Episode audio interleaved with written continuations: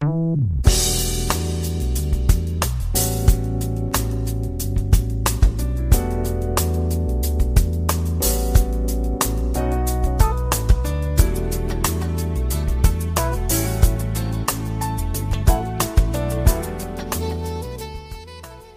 友们，大家好，欢迎来到蔡老师健康讲堂，我是您的蔡老师。今天我们继续研读《中国居民膳食指南 （2016）》。今天我们要学习的内容是食源性疾病和食物过敏的问题分析。目前，无论是发展中国家还是发达国家，食源性疾病仍然是食品安全的最大问题。据世界卫生组织估计，全球每年发生食源性疾病数十亿人，每年有一百八十万人死于腹泻性疾病，其中大部分病例可以归因于被污染的食物或者是饮用水。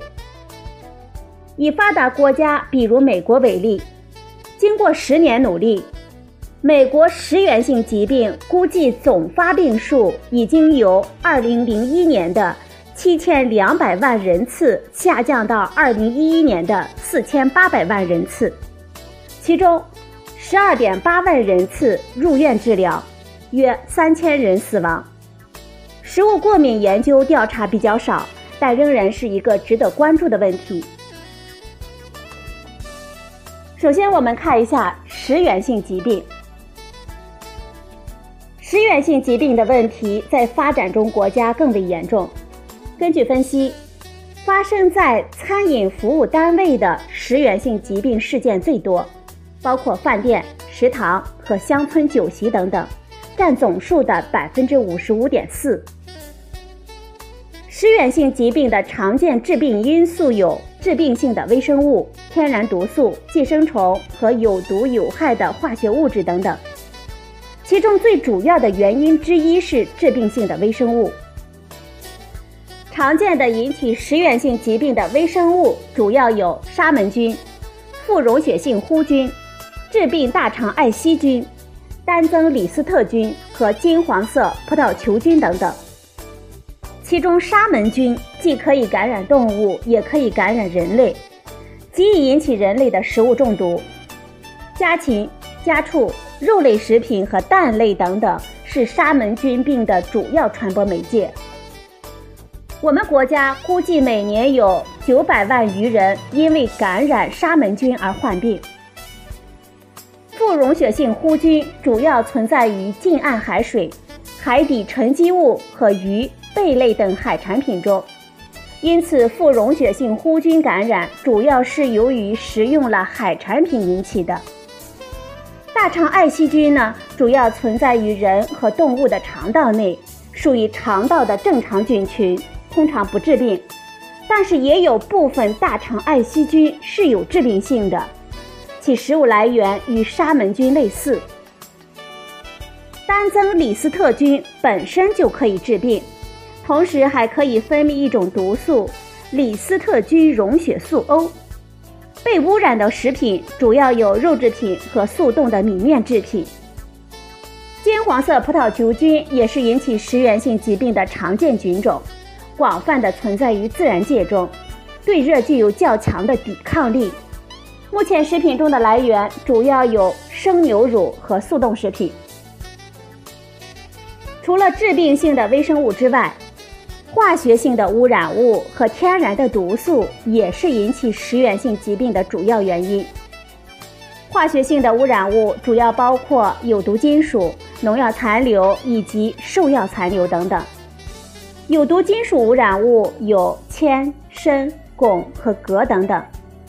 比如某些蛋制品和茶叶中铅的含量比较高，镉污染区的稻米中镉的含量比较高。鱼贝类食品中，甲基汞污染最为突出等等。造成这些的原因主要有我们人为的环境污染，而对食品造成直接或者是间接的污染。可能是由于食品加工、储存、运输和销售过程中使用或者是接触的机械、管道、容器以及添加剂中含有的有害金属元素导致的食品的污染。某些地区特殊的自然环境中的高苯低含量，使得这些地区生产的食用动植物中有毒金属的元素含量比较高。常见的农药残留种类则主要为有机磷类农药、有机氯类农药、氨基甲酸酯类农药和逆除虫菊酯类农药等等，而兽药残留则多为抗生素类、肾上腺素类受体激动剂类、磺胺类和激素类等等。天然毒素又称生物毒素，是生物来源的有毒化学物质。包括了动物、植物等不同食物产生的各种有毒物质。黄曲霉毒素就是粮食食品中多见的天然毒素。我们食用霉变的花生导致中毒，就是由于黄曲霉毒素引起的。此外，霉变的甘蔗、霉变的豆类、河豚、毒蘑菇、含青黛类的苦杏仁儿。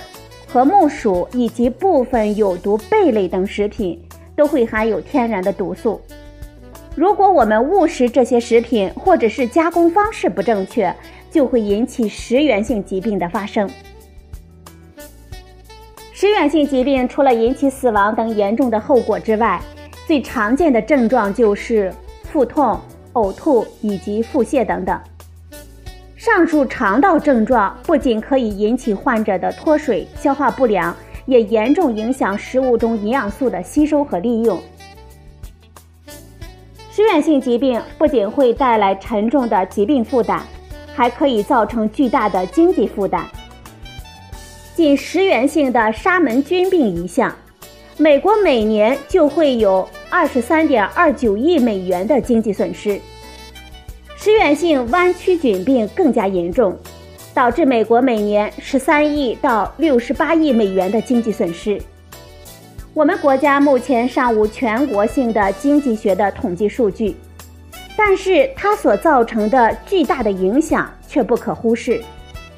因此，注意饮食安全，预防食源性的疾病，无论是从减轻疾病的负担还是经济的负担方面，都有重大的。公共卫生的意义。接下来我们看一下食物过敏的现状和主要的食物过敏源。食品的种类成千上万，其中只有小部分容易引起过敏反应。食品中能够使机体产生过敏反应的抗原分子，就是食品的过敏源。截至二零零五年的九月十二日，已经被国际免疫学会联合会认定的食物过敏原共计一百二十七种，其中十二种动物源性过敏原二十二种，四十七种植物源性过敏原一百零五种。我们国家国家的标准 GB 七七一八预包装食品标签通则中。列出了常见的八类过敏源，我们来看一下。第一类，含有麸质的谷物及其制品，比如小麦、黑麦、大麦等等。第二类，甲壳纲类动物及其制品，比如虾、蟹等等。第三类，鱼类及其制品。第四类。蛋类及其制品。第五类，花生及其制品。第六类，豆类及其制品，大豆、豌豆、蚕豆等等。第七种，乳及乳制品，包括乳糖、牛奶、山羊奶等等。第八类，坚果及其果仁类制品，比如杏仁。胡桃、榛子和腰果等等。我们国家尚无关于食物过敏的全国性的统计的数据。一项区域性的调查结果表明，在北京、广州等地，居民食物过敏的发生率为百分之三点四到百分之五。另一项针对中国三到十二岁的儿童的研究表明，儿童食物过敏率为百分之八点四。在所有致敏性的食物中，最常见有鸡蛋、牛奶、海鲜、鱼等等，其中对鸡蛋过敏的人数最多，占所有过敏人群中的百分之五十四，其次是牛奶。食物过敏可能会表现出许多的症状，通常累积呼吸道、急性鼻炎、呼吸困难、咳嗽和喘鸣等等。皮肤上呢，它会出现荨麻疹、血管性的水肿、瘙痒、麻疹、皮疹和面部潮红等等，还有消化道的症状，呕吐、疼痛或者是腹泻等等。虽然食物过敏只影响了小部分人群，但是考虑到其对这些人群所产生的潜在的威胁，我们应该对这些特殊的人群开展必要的科普宣传教育。同时，我国预包装食品标签通则 GB 七七一八杠二零一一中，鼓励企业在食品标签上自愿的标示出过敏源的信息，以提示消费者。好了，朋友们，今天呢，蔡老师给大家研读了食源性疾病和食物过敏的问题分析。